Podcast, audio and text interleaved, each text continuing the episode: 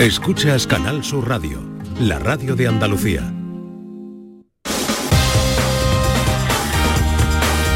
En Canal Sur Radio, gente de Andalucía, con Pepe La Rosa. Queridas amigas, queridos amigos, de nuevo muy buenos días. Pasan tres minutos de las 12 y esto sigue siendo Canal Sur Radio.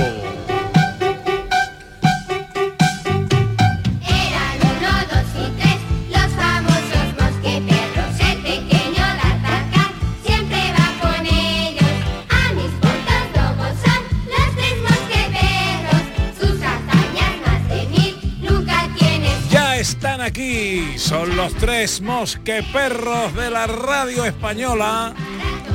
Desvelado ya el secreto, el misterio del profesor Carmona. Eh, profe, buenos días. Buenos días, había un misterio. Había un misterio, sí, porque nosotros pensábamos que usted venía en coche desde Santander. Ah, no, no. He Y que había coche- salido a las 5 de la mañana. Claro. Digo, uh, eh, o viene conduciendo Fernando Alonso o este no llega.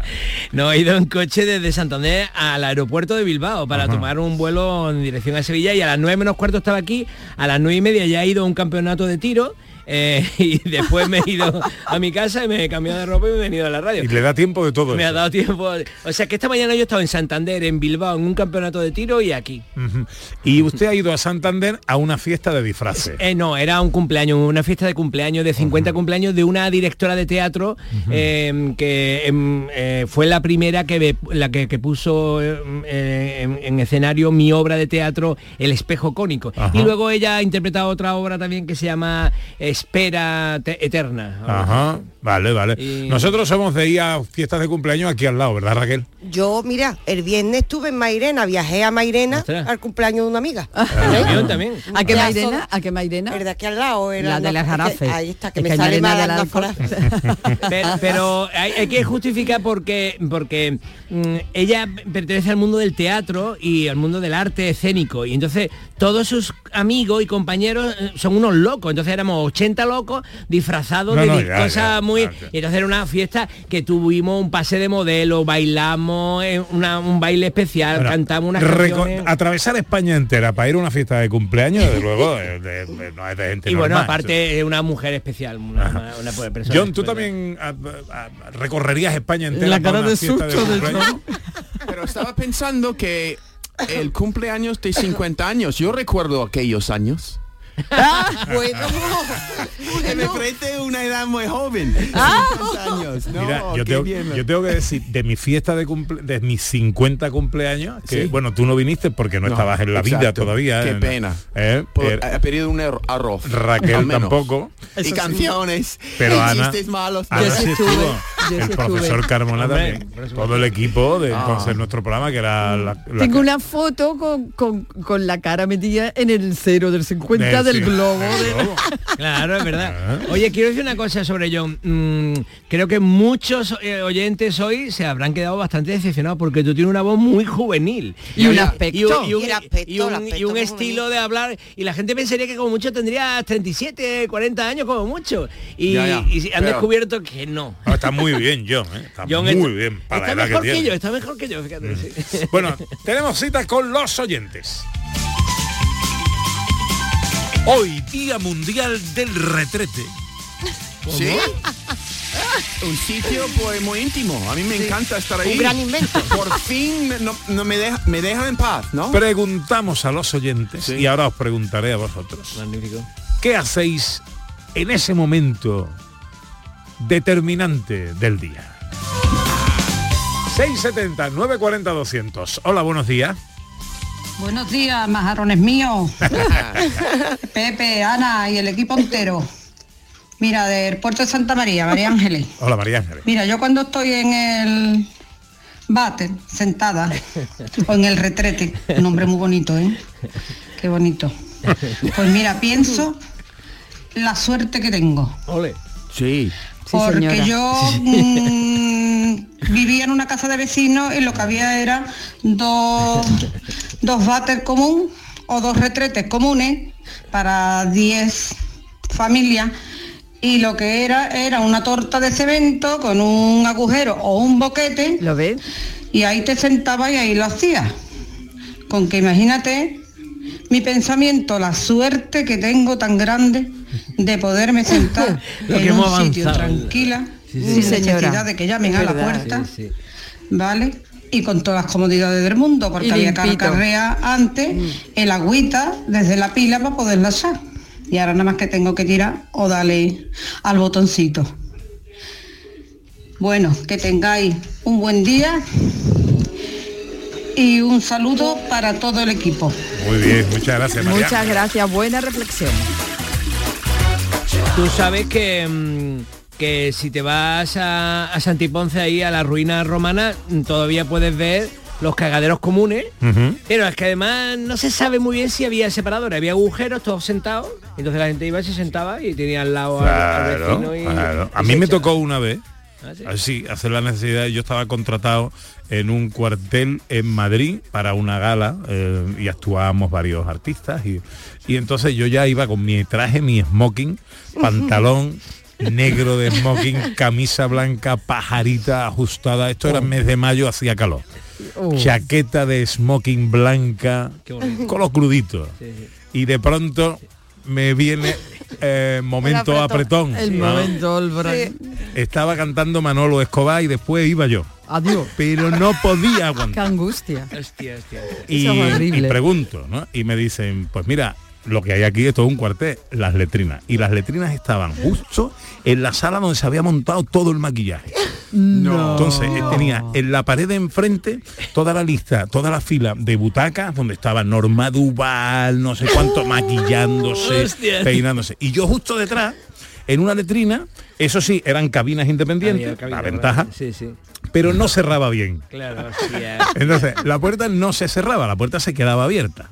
Yo eh, no quería manchar, era una letrina, te tenías que agachar y no me quería. Ah, claro, me desnudo entero Hostia.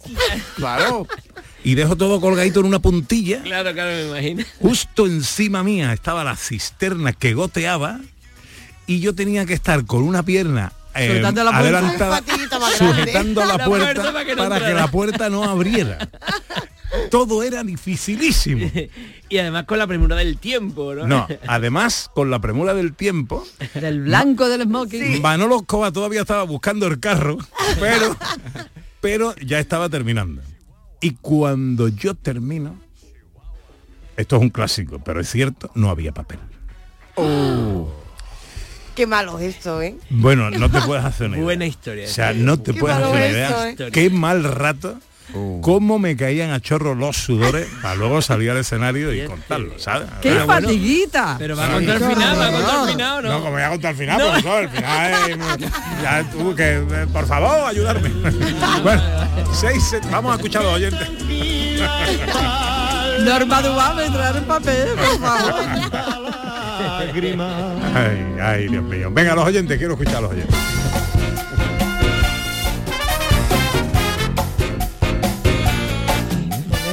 Amigos, soy Cristina. A ver, eh, yo me he ido a comprar alguna mañana, he dejado a mi marido sentado en el trono eh, y he vuelto de comprar con su cola supermercado y todo y estaba estaba sentado.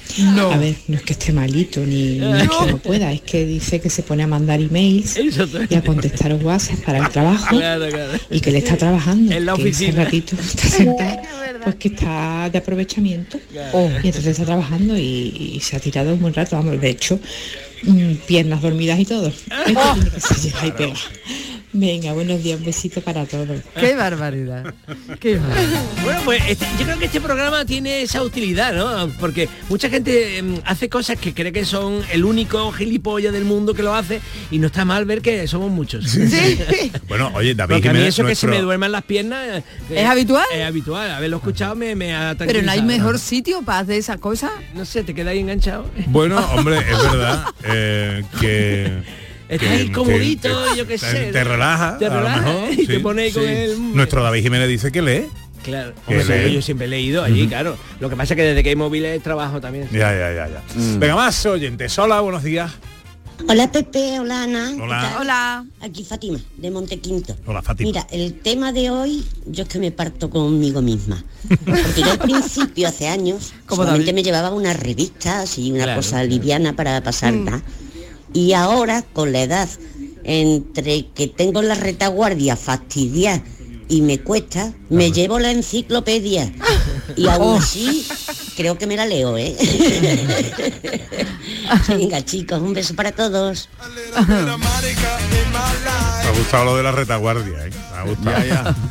Por ahí que cuentan, Ana. Julio Vera dice que si has descubierto que el cartón también se desenrolla, que eso es todo un descubrimiento en la feria de de feria, abril. Davito dice que se está enganchando al móvil, entiendo que en ese momento, pero que eso es malo. Y Merchi dice, buenos días, con alegría, lo mío es un visto y no visto, no me da tiempo ni a calentar la tapa.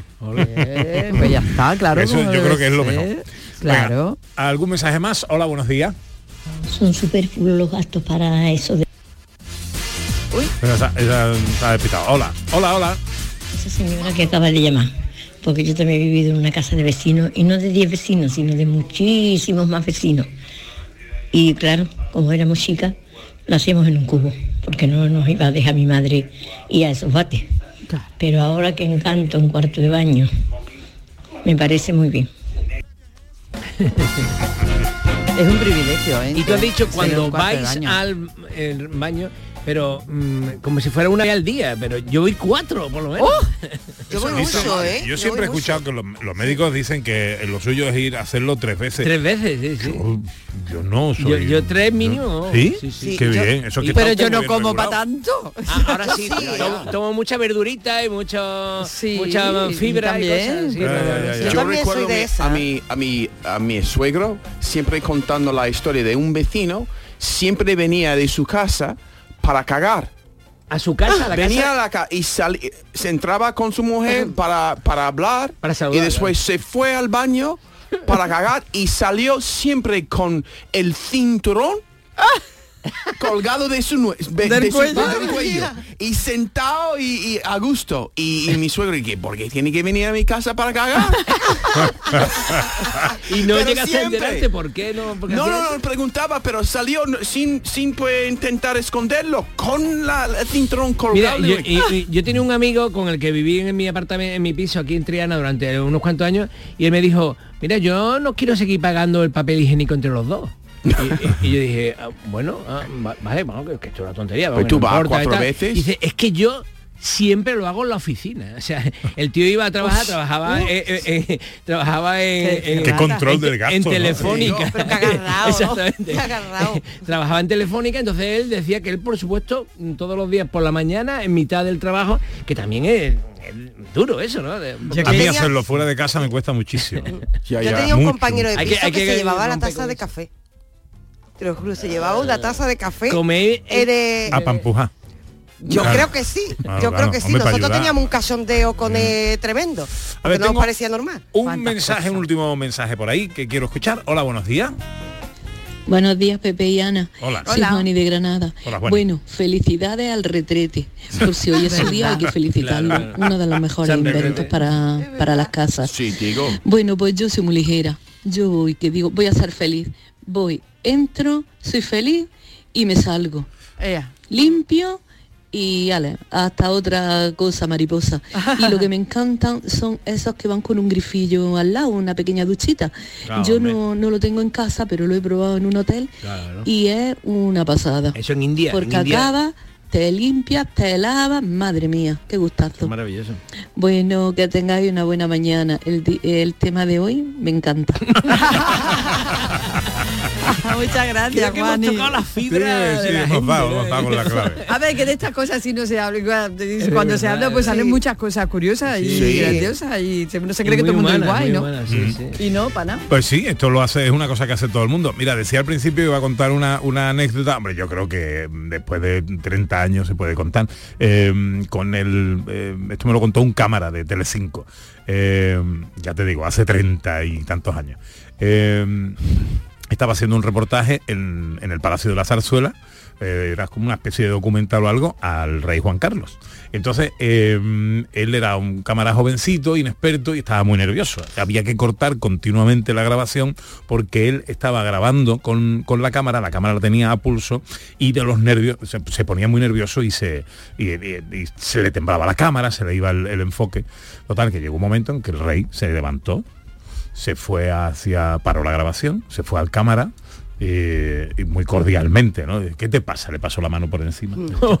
Majestad, es que estoy muy nervioso, es la primera vez que grabo con, con usted y estoy, usted es el rey, tal, tal. dice, no me des más importancia de la que tengo, porque yo cuando me siento, que me perdonen los oyentes, cuando me siento en el váter cago mierda igual que tú. Ah, Qué bien. Oye, ah, eh, esto mm, surtió efecto y el cámara se relajó y ya a partir de ahí pudieron bueno. seguir la grabación. Así que, en fin, como dice Ana, esto es una cosa que todo el mundo, todo. Tarde o temprano, claro. tiene que hacerlo. Ocultar. A la orilla del mar. El bisturí del profesor Carmona a vueltas con la evolución de la armonía. Profe. Sí, señor. Este es el capítulo complejo de- del asunto y voy a intentar explicarlo, pero vamos, eh, lo tendremos que ver un poquito por encima, porque es que es dificilísimo. Sea usted explicar. didáctico. Exactamente, lo intento, lo intento.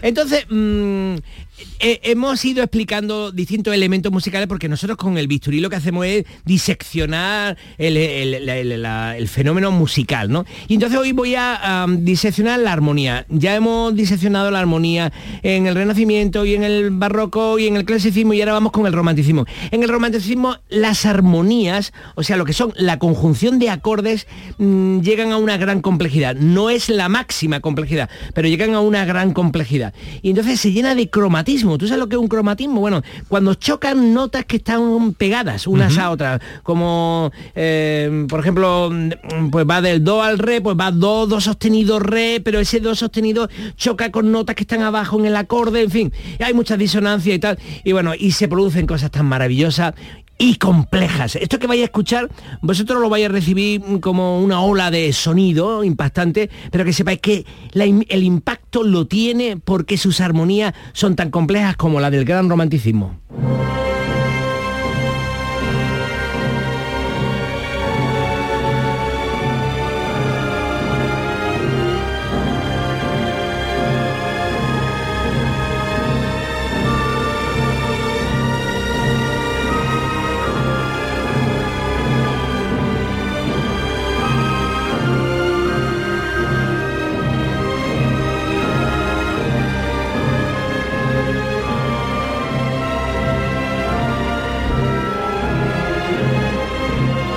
Bueno, pues este es Brahms, Brahms, la sinfonía número uno de Brahms.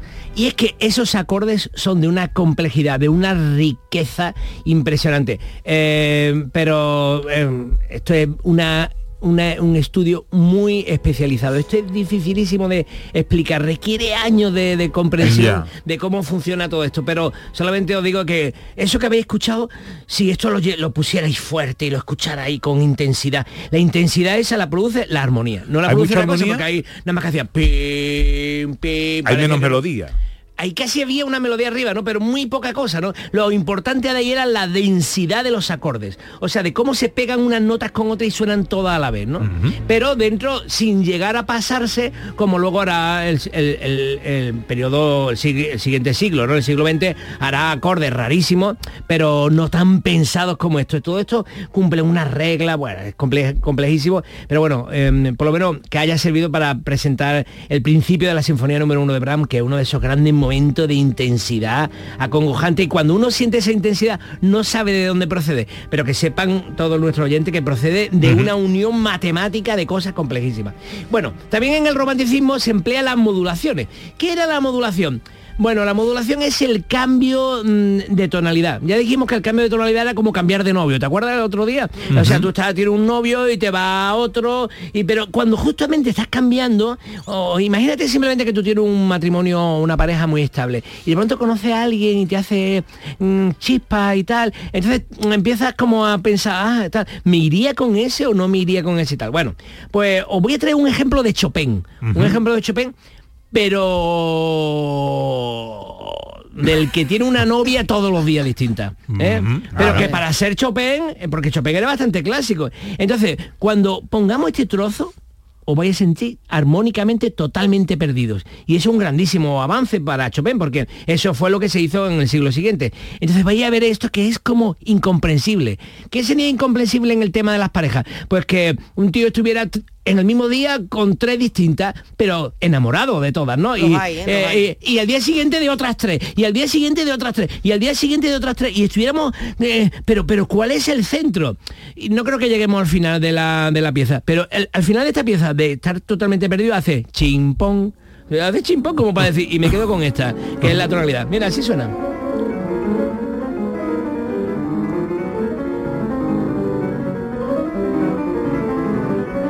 Es que no es cuestión de ritmo, ¿no? No es cuestión que tenga muchas notas. Es cuestión de en qué armonía estamos. O sea, ¿cómo se sabe la armonía? Es como si paráramos y dijéramos, ah, esto, eh, el chimpón final sería chimpón. No, es que no sabemos dónde estamos.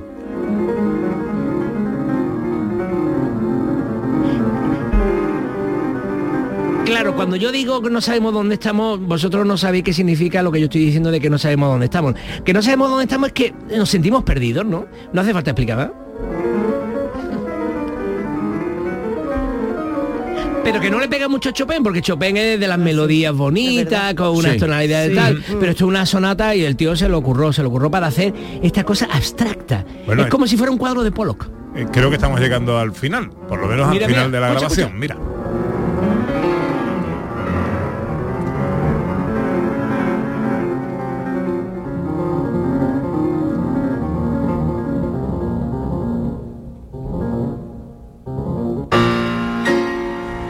Chimpón. al, al final sí, al final sí sabemos dónde estábamos. Chimpón, ahí estaba claro. Pero durante todo el tiempo hemos estado armónicamente. eh, Y no sabes cuándo va a acabar. Y, y- y claro, no sabes cuándo, podría parar en cualquier momento y tú decís, ah, pues será que aquí, ¿no? Porque Mm. como estábamos perdidos, ¿qué es lo que ha pasado ahí? Que hemos perdido las referencias tonales. Eh, las referencias tonales significa que en una escala, cuando eh, tú vas a comprar una pieza musical, utiliza una escala, o sea, elige de todas las 12 notas que existen, elige 7. Y esas 7 tienen entre sí unas relaciones de esta es la tónica, esta es la dominante, es como si dijera, este es el padre, este es el hijo, y eh, esta es el hermano, y esta es la, mujer de- del marido, y tal. Entonces, mm, todo eso tiene unas relaciones. Entonces, cuando tú lo estás escuchando, tú sabes, chimpón es como si fuera eh, el hijo y el padre, ¿no? Este es el hijo y el padre, chimpón, ¿no? Pero cuando está ahí, mm, atonalmente está muy perdido. Y eso lo- aunque no sepamos lo que pasa, los oyentes sienten que están ahí perdidos, ¿no? Vale. Tengo una pregunta, profesor. ¿Qué pasa cuando al va avanzando los estilos de música necesita más virtuosidad, no? No. Más ¿No? No. No tiene, Wow. no tiene que ver. En la armonía, lo que estamos hablando de la armonía es cómo juntas los acordes. Tú, puedes hacer una pieza eh, muy incomprensible con, poca, con pocas notas también. O sea, Ah, no, no, no importa, eso no importa. Bueno, vamos a pasar al siglo y entonces XX. en el siglo XX, claro, ¿qué pasa en el siglo XX? Que viene la desintegración armónica. O sea, si antes ha habido proceso y tal, pero Chopin ha sido, en ese ejemplo, ha sido muy ya muy avanzado de lo que iba a pasar en el siglo XX. Es que la atonalidad se instala. Mira, mira cómo suena esto.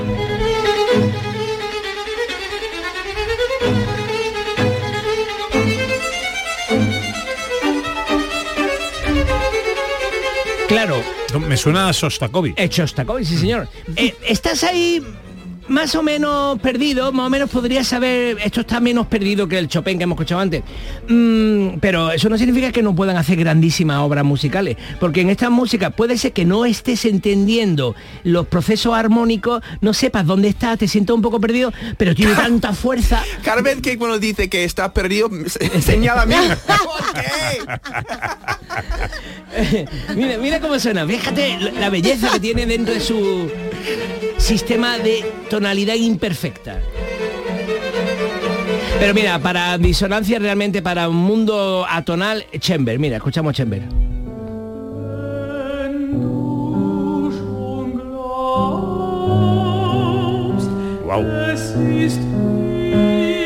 Aquí podéis ver que el piano da por donde le da la gana.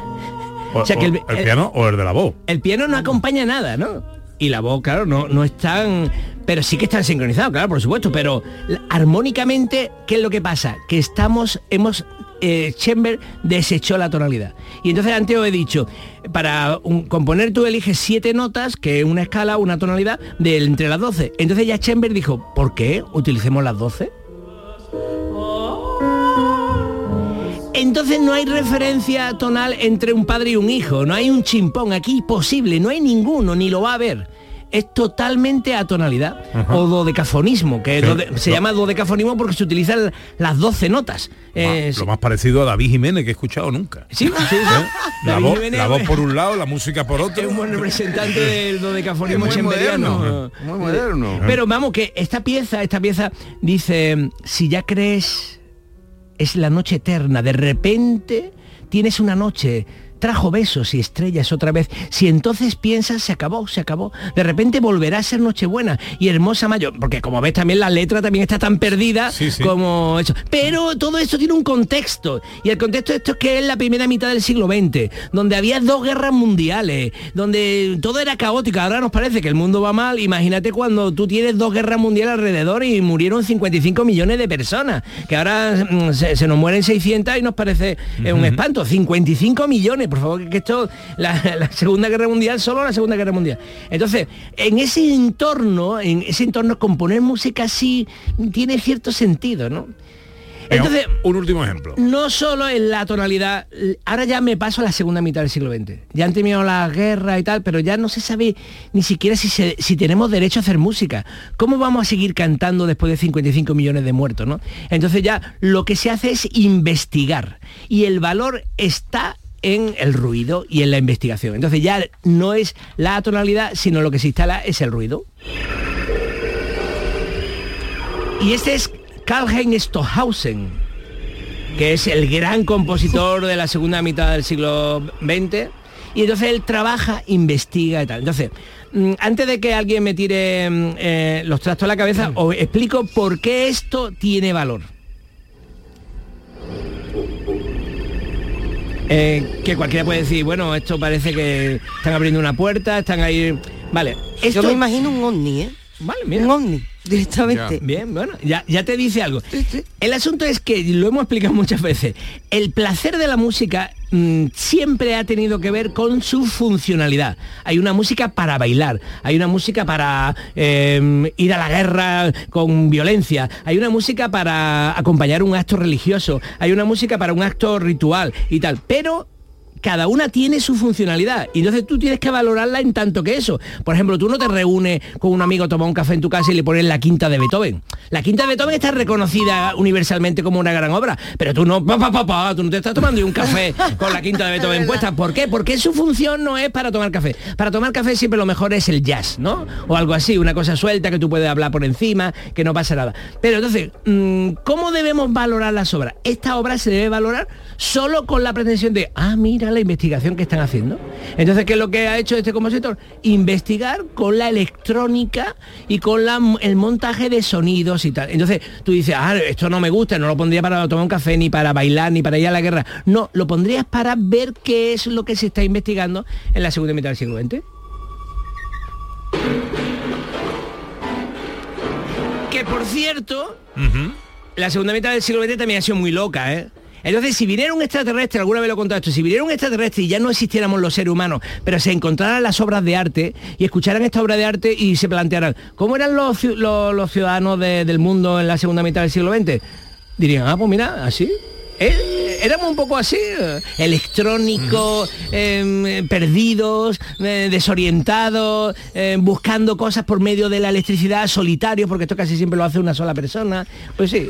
Muy interesante, profesor, muy interesante. El bisturi. 12 y 31, enseguida echamos a pelear el inglés y el castellano con John y con Raquel a través de sus refranes y sus expresiones populares.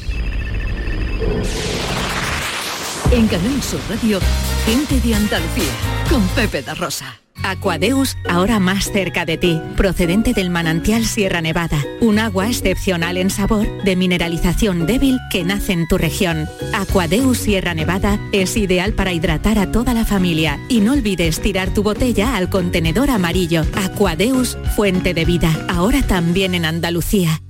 La tarde de Canal Sur Radio con Mariló Maldonado. Disfruta de las tardes con tu radio, con tu sección preferida, cafelito y besos, entrevistas en profundidad, por tu salud y los temas que más te interesan. Todo aquí. En la tarde de Canal Sur Radio, con Mariló Maldonado. De lunes a viernes, desde las 4 de la tarde. Canal Sur Radio, la radio de Andalucía. Gente de Andalucía con Pepe da Rosa.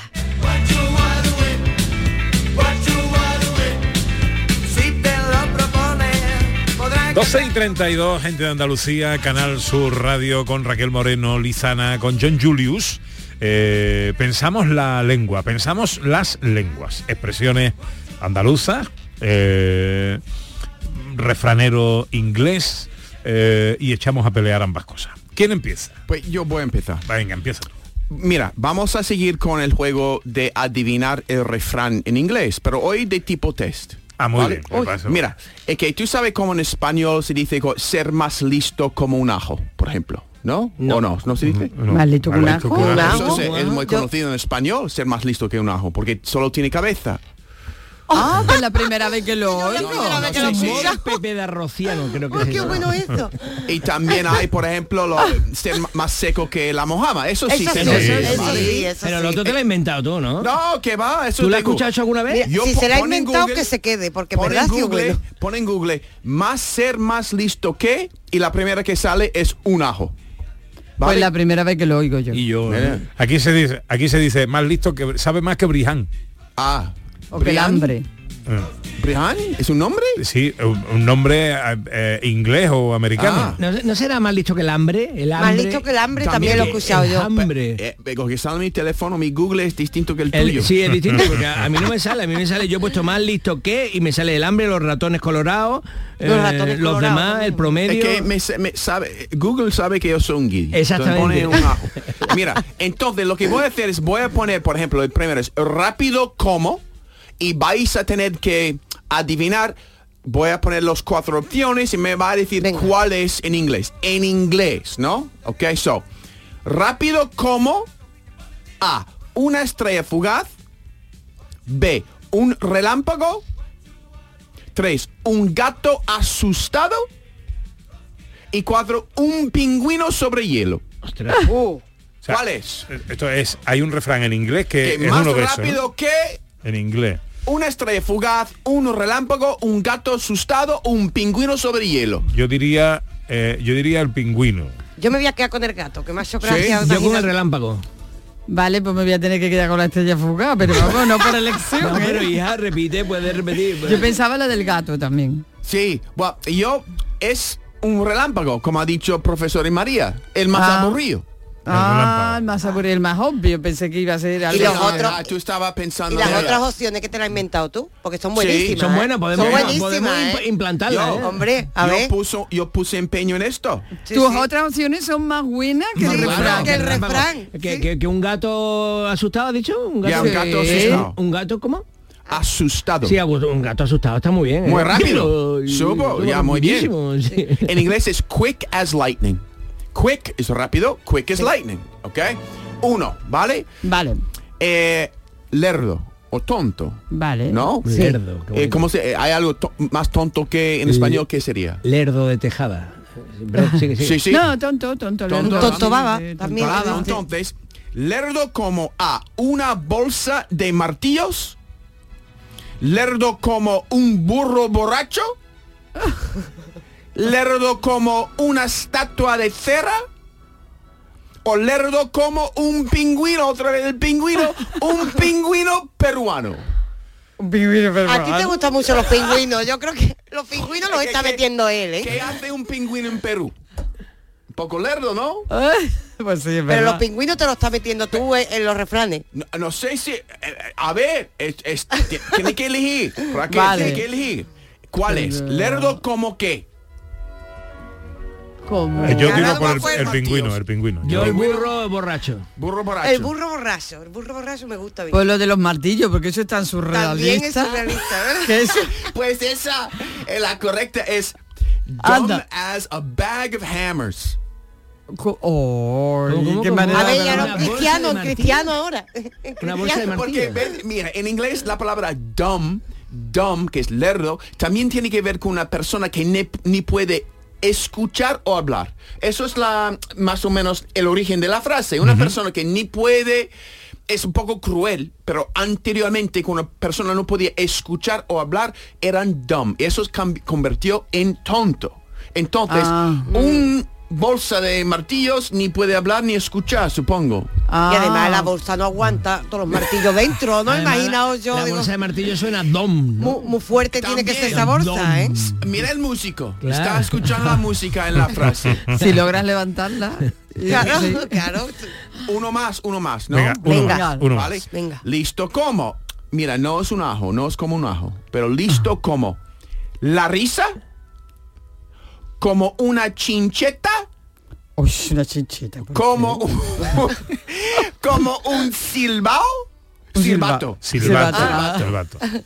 y listo como el agua herviendo, el agua hirvienda. Pero es que no entiendo ninguna de esas cuatro Pero cosas. lo hago mal. Representan- Lo hago mal. Listo como el agua hirviendo. Y el El agua pingüino, hirviendo. el pingüino dónde El está. pingüino donde está ahora, la- ¿verdad? Dentro del agua hirviendo que se ha muerto. verdad, debería haber puesto el pingüino Yo ahí también. Pero- pero- Me gusta la risa, pero A mí también, yo pero- creo que apostaría por el agua hirviendo. Pero ¿cómo va a ser listo ninguna de esas cuatro cosas? Pues yo Bueno, la una- risa es lista. Pero eso es Sí, de los ingleses es o de los norteamericanos. Eh, Cuéntanos. Eso es en inglés, profesor. ¿Pero de los ingleses? ¿O inglés de los ingleses o inglés de los norteamericanos? Eso es el inglés. Vamos, vamos a poner un nombre, el inglés. Inglés, ¿no? Vale. Ya, ya. Pues yo digo la risa. Yo voy a quedar con la cinceta. La chincheta, ¿por La qué? chincheta, Porque, porque, yo que sé, porque una tiene cosa cabeza, prepara- ¿no? Es que la cinceta es una cosa que yo digo que bien... mm, Práctica, de ¿no? esto, sí, práctico. Yo digo el es agua, muy práctico. eh, el agua hirviendo porque me voy a la acepción de listo, no de inteligente, sino de listo que está listo, que está preparado. Cuando el agua está hirviendo, Ah, es verdad. pues Muy, bien. Es pensado. verdad. Voy muy por bien ahí. Es pensado. Y porque tiene el papel de John en delante de ti, ¿no? Puede ser también. No, pero pero no. yo no pone la respuesta en No, el no, no papel. No lo pone. Pues yo de verdad estoy sorprendido. Ninguna de las cuatro sería capaz de apostar, ¿eh? Pues sharp as a tack, como un chincheta, porque un chincheta, un chincheta es agudo.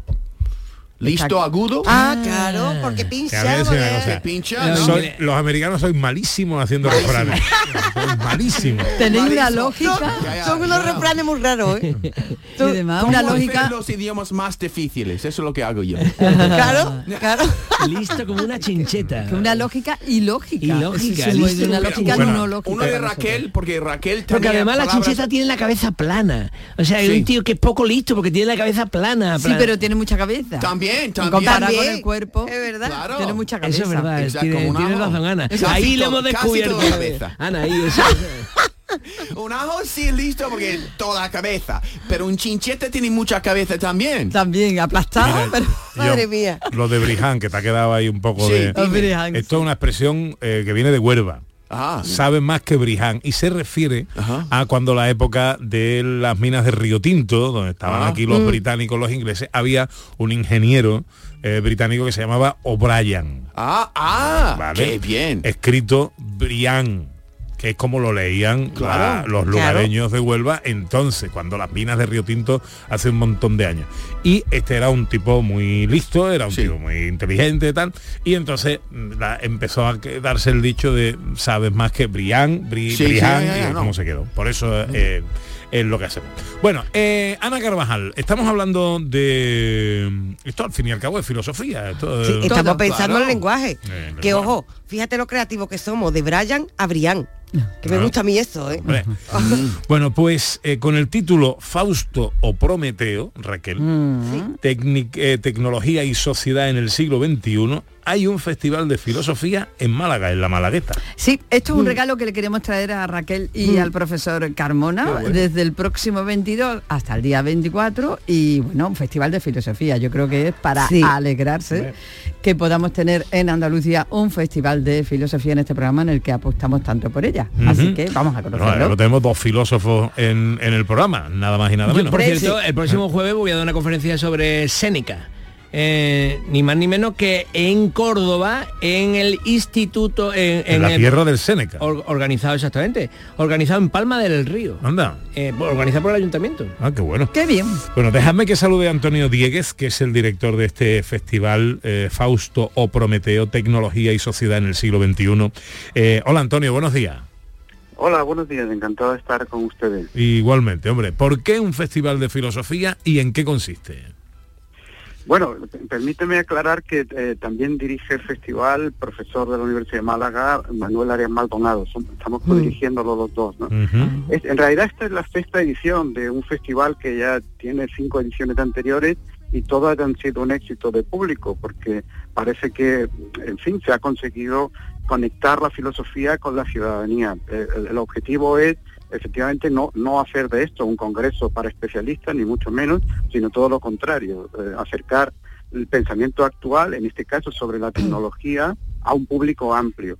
La tecnología plantea problemas filosóficos de primer nivel, eh, sobre todo de tipo ético, pero también de tipo político, y, y- conviene reflexionar sobre ello, ¿no? Porque eh, lo tenemos constantemente en los medios de comunicación, los problemas que puede generar la inteligencia artificial, la biotecnología, el problema del cambio climático, eh, del antropoceno, o la, la compatibilidad de las nuevas tecnologías con la democracia, ¿no?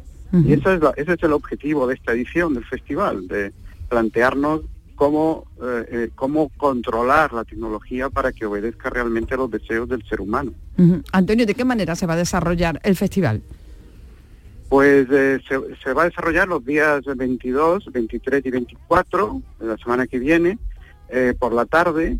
Tendremos, em- empezamos eh, en cada tarde a las seis y media y terminamos a las nueve y cuarto. Y en cada, cada tarde hay dos sesiones, dos sesiones que consisten fundamentalmente en mesas eh, de, de debate. No, no queremos que sean conferencias eh, tradicionales y que se- sean, eh, en fin, eh, personas eh, eh, por especialistas que puedan ser en un tema, que transmitiendo información, sino que queremos que sea algo más vivo, eh, que se contrasten ideas, que se pregunten sobre cuestiones que interesan realmente a, a los ciudadanos, ¿no? ¿Y quién puede asistir al festival? ¿Es necesario ser profesional o ser filósofo para poder asistir a este festival? No, en absoluto. Es entrada libre para todos los ciudadanos. El Centro Cultural La Malagueta siempre realiza sus actividades de este modo para que cu- cualquier ciudadano que esté interesado en el tema acuda y, y esperamos a cualquier malagueño que sencillamente quiera quiera en fin, eh, reflexionar un rato sobre pro- los problemas que puede plantear el desarrollo tecnológico en las próximas décadas. Yo estuve un año en una de las ediciones y a mí mm, la sensación que me da es que lo que están lo que estáis haciendo es la recuperación del ágora, es decir, eh, decirle a la gente que es un espacio en el que ellos mismos, que todo el mundo tenemos la capacidad de reflexionar. Las dudas que tenemos en este caso sobre la inteligencia artificial, supongo, sobre la posverdad y las noticias, cómo se desarrollan en nuestra sociedad. Todas esas preocupaciones que tiene la gente en su día a día pueden desarrollarla en ese ágora, supongo que estáis formando, porque por la experiencia que tengo de otro año que fui, fue esa. Sí, efectivamente. Y, y- y- y las- y los asistentes hacen preguntas muy pertinentes y, que favorecen mucho el debate, ¿no? Y eso nos permite a nosotros también, los que nos dedicamos a- al estudio de estas cuestiones desde una perspectiva académica, nos permite también percibir cuáles son las preocupaciones de, eh, que, que las personas tienen sobre estas cuestiones, ¿no? Porque muchas veces eh, se, se fomentan miedos infundados o esperanzas infundadas, ¿no? Y entonces, sí, sí. eh, en, en este debate, eh, pues en este debate público, pues se pueden ir puliendo esas, esas, esos problemas de percepción, esos fallos de percepción. Con la tecnología hay que tener una relación, pues, de, de cuidado, de, de, de, de- ¿cómo decirlo? Eh, no hay que aceptar la idea tan común y tan extendida de que está fuera de control, de que ya no podemos hacer nada y que terminarán haciendo las grandes compañías tecnológicas lo que ellas quieran. Esa idea es contraproducente y además es falsa y no deberíamos dejar que predominara. Y una manera de, de ha- de conseguir esto es mediante este debate público, haciendo que las personas interesadas por estas cuestiones se, se den cuenta de que tienen mucho que decir y mucho que hacer, ¿no? Sí, pero em, ¿a ti no te parece que precisamente la gente está valorando la filosofía últimamente de una manera como muy New Age? Como, ay, la filosofía para que yo esté en calma y tranquilito. Y no, no hay algo de eso, ¿no? Eh, eh, está bien que hagáis esto para, para, eh, no sé, por lo menos para dar a conocer otros campos, porque ¿a quién se le ocurre hablar de filosofía del lenguaje, por ejemplo, ¿no? O de lógica, que, que muchas veces no- ni siquiera piensan que... O, yo creo que la gente piensa más bien en ética o en tranquilidad del espíritu, una cosa así, ¿no? Bueno, es verdad que a veces se abusa de la filosofía y se la convierte en algo parecido a la autoayuda. Eso, eso. Eh, pero o, o incluso peor aún a, la- a Sí. las ciencias ocultas o a la, en fin, a, a- a pseudociencias y demás. En realidad la filosofía, en fin, es una de las disciplinas más antiguas de la humanidad y, y el ser humano en principio no puede renunciar a, a la reflexión sobre temas fundamentales de su existencia y en el fondo eso es la filosofía, que tenga formación filosófica o no, lo- casi todos los seres humanos filosofan a lo largo de su existencia, porque es Aunque no lo sepan. eso es, eso es. Es inevitable preguntarse por estas grandes cuestiones. ¿no? La- la- el asunto está en intentar hacerlo con rigor, que es lo que pretendemos. ¿no? Es decir, que, por ejemplo, ha, ha mencionado lo de la importancia que puede tener la filosofía del lenguaje o la lógica. Eh, una buena formación en lógica eh, permite, por ejemplo, detectar las falacias que comúnmente se cometen eh, en la vida pública, sobre todo por parte de los políticos, ¿no? Detectar cómo hay razonamientos que son falsos por su mera estructura, que no, no, no deben llevar a la conclusión que se dice que llevan, ¿no? Y eso ya muestra una utilidad de la filosofía, ¿no? No se requiere cita previa ni reserva para acudir a los eventos y el acceso es libre y gratuito hasta completar aforo. Eh, ¿Dónde va a tener lugar todo esto? Pues en el Centro Cultural La Malagueta, que está en el lateral de la Plaza de Todos de Málaga. Pues en el Centro Cultural La Malagueta del 22 al 24 de noviembre, Fausto o Prometeo, Tecnología y Sociedad en el siglo XXI, Festival de Filosofía. Antonio Diegues, codirector, junto a Manuel Arias Maldonado de este festival, eh, que cumple además seis ediciones. Gracias por atendernos, amigo, eh, que vaya todo muy bien. Muchísimas gracias, muchísimas gracias. Un saludo. placer. 12 para la una. Enseguida más cosas con los tres mosqueperros. Disfruta el mes de Black Friday con Social Energy. Llévate 200 euros en tu batería virtual con Quiroluz, con seguro todo riesgo incluido los dos primeros años y grandes descuentos con hasta 25 años de garantía en todas nuestras instalaciones de primeras marcas. Pide tu cita al 955 44 11 11 o socialenergy.es y aprovecha las subvenciones disponibles. La revolución solar es Social Energy. Canal Sur Radio. Descubre la elegancia y la pasión de los mejores caballos del mundo en SICAP. Del 28 de noviembre al 3 de diciembre, disfruta de la final del Campeonato del Mundo del Caballo Español. Exhibiciones diarias y de una gran oferta comercial. SICAP. Vive la experiencia del mejor espectáculo ecuestre del año en Fides Sevilla. Compra de entradas en sicapentradas.com. Patrocina Ayuntamiento de Sevilla. ¿Ya conoces las lavadoras Nevir? Lavadoras de hasta 12 kilos con motor inverter y etiqueta energética clase A. Porque Nevir siempre piensa en el ahorro de la factura de la luz. Con las lavadoras Nevir podrás esterilizar la ropa deportiva y disfrutar de su velocidad de centrifugado y sus tres modos de lavado rápido. Si no la tienes aún, ve ya por tu lavadora Nevir. Festival Flamenco a beneficio de la obra social de la Hermandad de la Estrella de Sevilla.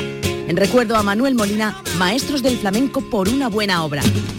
Angelita Montoya, Alba Molina, Aurora Vargas, Esperanza Fernández, Día Terremoto, José Valencia, Ricardo Miño y Pepa Montes, Pedro Ricardo Miño al piano, Manolo Franco y Eugenio Iglesias a la guitarra, con Cristina Hoyos y Juan Antonio. Final de fiesta con Nano de Jerez. Mira qué bonita era. Fibes, viernes 24 de noviembre a las 21 horas. Entradas entre 30 y 50 euros. Compra en la web punto Fibes Tickets.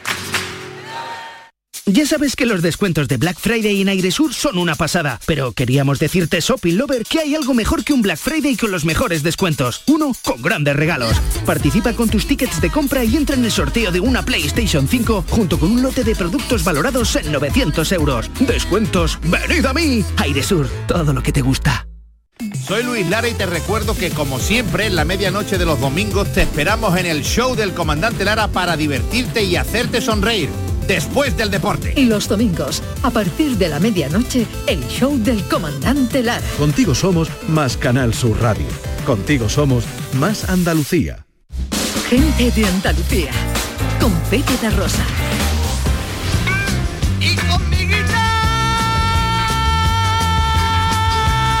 Bueno, a esta hora Raquel Moreno nos trae la filosofía del flamenco. Hoy la cosa iba de los hermanos Machado y el flamenco. Sí, sí. Digo iba porque lo vamos a dejar para la semana que viene. Sí. Que, Que no para- se lo pierda la gente, que se va a llevar una sorpresita con los hermanos Machado. Pero si querías hacer algún comentario a tenor de la recientemente celebrada en Sevilla gala de la entrega de los premios latinos. Claro, yo me lo latinos. yo me lo comí entero, pero interesada por el flamenco, ¿sabes?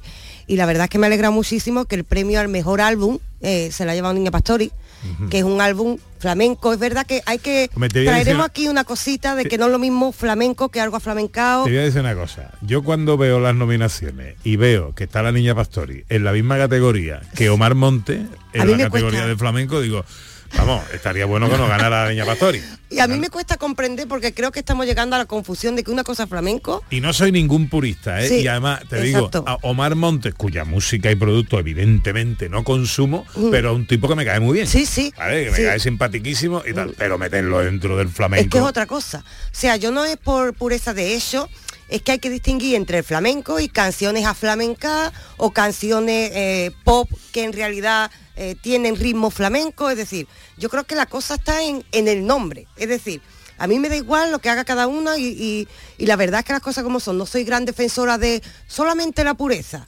¿sabes? Camarón rompió esquemas, eh, muchos de los grandes rompieron esquemas y Niña Pastori en el disco decir que no es un disco de flamenco puro, es decir, que encontramos un poquito de todo y encontramos que tiene momentos de fusión, pero una cosa es eso y otra cosa es que al pop, a flamencao, lo llamemos flamenco.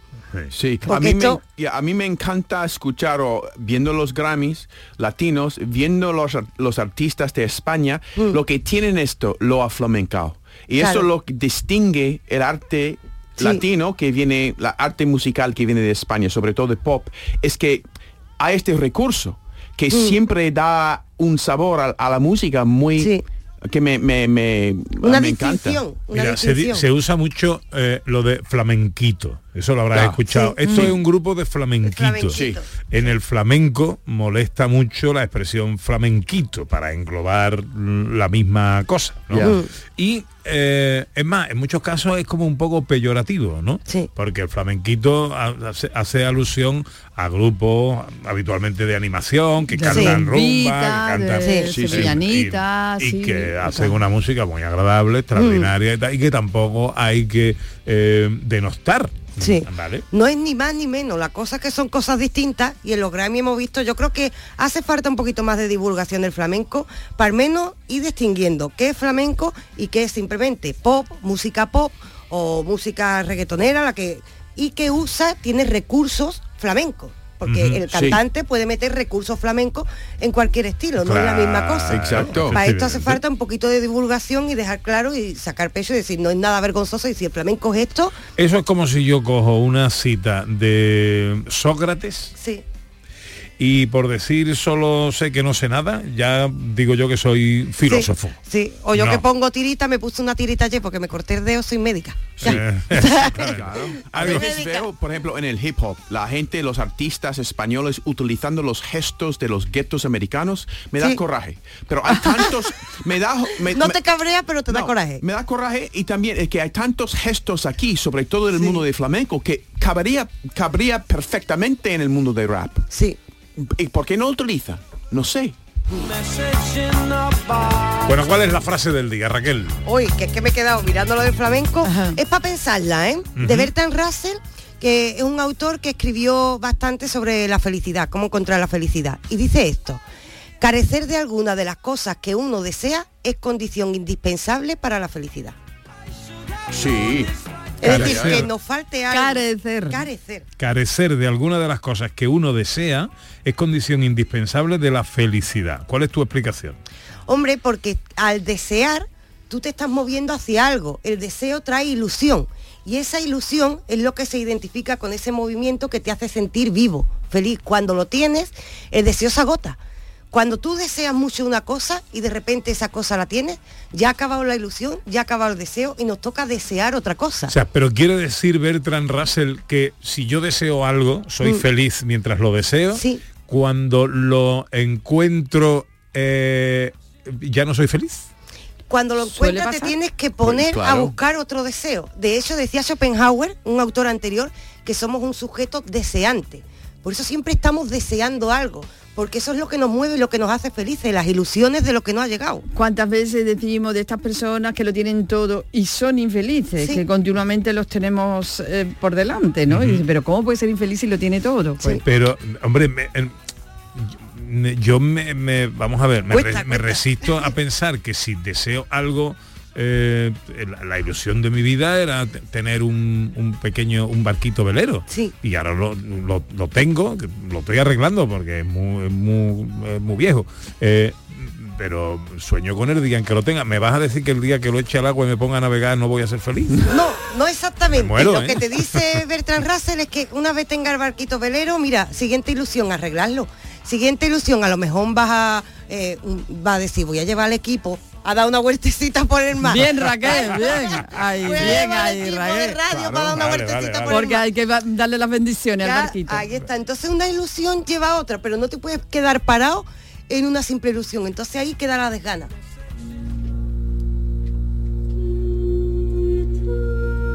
Mira, hablando de ilusión, no sé ahora si ilusionarme con lo que manda Julio Vera o acordarme del tema del día de hoy.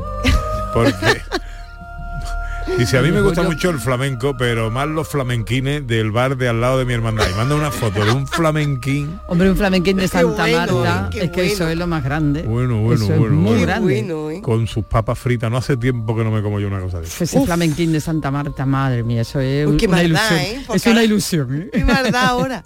Profesor, eh, ¿tiene usted concierto esta semana? Sí, señor. El sábado, además de entrada libre en Sevilla, en la sala de teatro Cajasol, ahí en la plaza de San Francisco, se entra por la calle Chicarrero, a las 8 de la tarde vamos a hacer un programa maravilloso. Una violonchelista, Elena Monte, va a tocarnos tres piezas de estas románticas, preciosísimas. Una de Rasmanino, otra de Foguet y otra de Piazzolla. Y con Piazzolla vamos a enlazar con la Misa Tango. La Misa Tango es una obra para coro, orquesta, piano y bandoneón. Traemos a un bandoneón eh, desde, desde Granada mm, eh, que va a tocarnos eh, la pieza esta, eh, que es maravillosa. Perfecto. ¿Y Raquel tiene algo para esta semana? Bueno, para esta semana no. Yo ahora estoy súper centrada en Iron Iron Can. Can. Ahí Iron está, Can. en Iron Can. Le dejo la radio puesta, nos está Pero escuchando. tráetelo, que lo, que lo Es que le falta conozcamos. la última vacuna. Ah, vale, Cuando vale. le pongan la última lo traigo. Estoy ensosadísima con ¿Y ella. John qué hace esta semana? Yo llevo un par de meses sin cocina y es posible que esta semana tenga una cocina. ¡Qué a- ilusión! Eso es una Es ilusión. posible. Grande. Oye, eh, manda, Pero cuando una, la tengas, desearás. Manda una foto nuestra querida Cristina Leiva eh, de un, un- un retrete así, un váter súper moderno, electrónico tal y cual. Es un modelo que tiene un nombre que se llama, es- y es verdad que lo he visto en la etiqueta, el Toto Waslet. Wow. Es japonés. bueno, ¿eh? Y se llama el Toto Waslet. Bueno, que llegamos a la una. Eh, nos queda una hora más de programa y no os la podéis perder. Ahora la información en Canal Sur Radio.